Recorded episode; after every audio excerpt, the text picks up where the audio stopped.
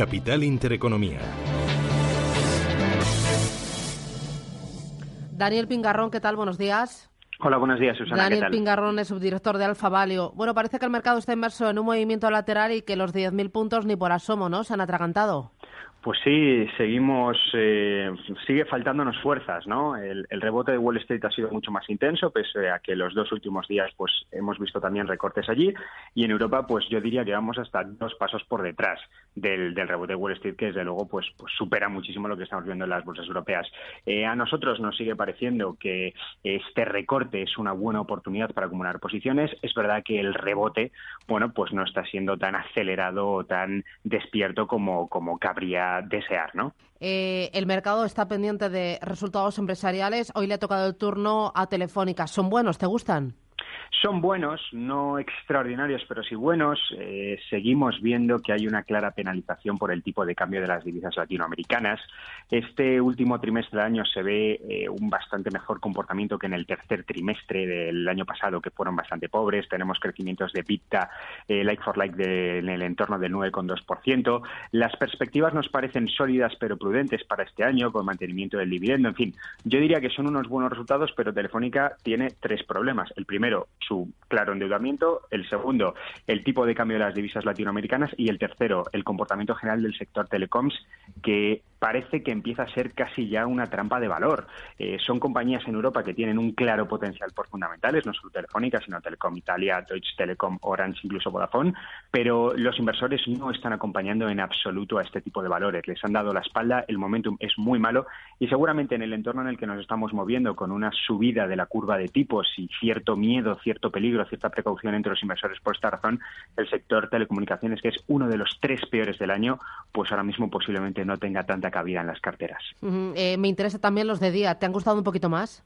Bueno, eh, me han gustado un poquito más. No diría, no diría eso. Eh, creo que han sido resultados bueno, pues que también han estado bien. Eh, las ventas netas, por ejemplo, han sido algo inferiores a las del año pasado. El beneficio neto experimenta una caída bastante fuerte, del 37%. Este es el tercer año consecutivo con caídas de beneficios en día, que por otro lado, pues al ser una compañía, bueno, pues muy penalizada, eh, pues, pues hombre, esto tal vez no sorprenda tanto, ¿no? Proponen un dividendo de 0,18 euros por acción. En fin, eh, el consejero delegado se ha mostrado optimista con este comienzo de 2018, pero bueno, vamos a ver, es un valor que siempre crea bastantes dudas por su enorme volatilidad. Uh -huh. eh, Repsol, ya menos dudas con eh, eh, la oferta que le ha hecho CVC por 3.816 millones de euros por gas natural. ¿El precio convence? Bueno, yo creo que no, no está mal. Eh, es una operación de la que se venía hablando desde hace bastante tiempo. Eh, el, digamos que el, el, resultado, el final de la operación era, era, era, inmediato, era inminente. Parece que lo hemos conocido hoy. Bueno, yo creo que es una buena operación y, y que es bastante razonable los términos en los que se ha realizado. Mm, Iberdrola, ayer se la pegó. Eh, hoy los ánimos más calmados. ¿Se ha leído el mercado un poco más tranquilamente ese plan estratégico o sigue sin convencer? Bueno, vamos a Iberdrola y enlazo un poco con lo que he dicho de Telefónica. Creo que no es un sector, el de utilities, para estar en estos momentos.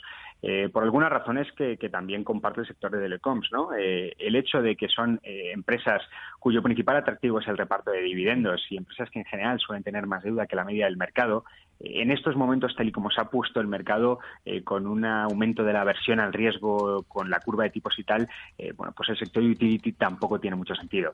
Eh, a mí me, sorprendió el castigo que recibió Iberdrola ayer, de más del 4%. No me parecieron tan malos los resultados, pero es verdad que yo creo que coincidió en, que ahora mismo, bueno, pues los inversores se están mostrando bastante escépticos con el sector utilities y yo creo que ese es un poco el caldo de cultivo que hay ahora mismo con ese sector. Uh.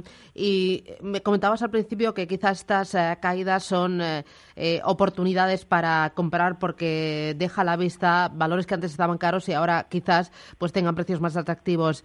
Dame dos, tres perlitas en España y en Europa. Pues vamos a ver, en España nos gusta bastante Acciona, un valor que en los últimos días tampoco se está comportando demasiado bien, pero vemos una fortaleza por fundamentales bastante interesante. Dentro del sector bancario español hemos hablado alguna vez, Susana, de Sabadell. Para nosotros es el banco más atractivo. En Europa nos ha sorprendido mucho la reacción tan adversa que ha tenido Ingénico tras los resultados que ha presentado. No nos parecen tan malos en absoluto. El valor está cayendo más de un 10%. Es un valor que nosotros lo teníamos en cartera. Nos parece una oportunidad para tomar posiciones en ese valor. Banca Británica, los resultados de Barclays han sido muy buenos, otro valor que estábamos recomendando Societe General nos gusta y nos gusta también Vestas LSE y Airbus. ¿Por qué Vestas? Bueno, Vestas, eh, por muchas razones, ¿no? Ahora me, extendería demasiado, pero solo decirte que por fundamentales a seis meses nuestros analistas le dan un potencial del 52,2%, presentó muy buenos resultados, es una empresa muy bien gestionada y desde nuestro punto de vista es una apuesta clara. Muy bien. Daniel Pingarrón, Alfa Value, gracias, buen día. A ti, Susana, un saludo.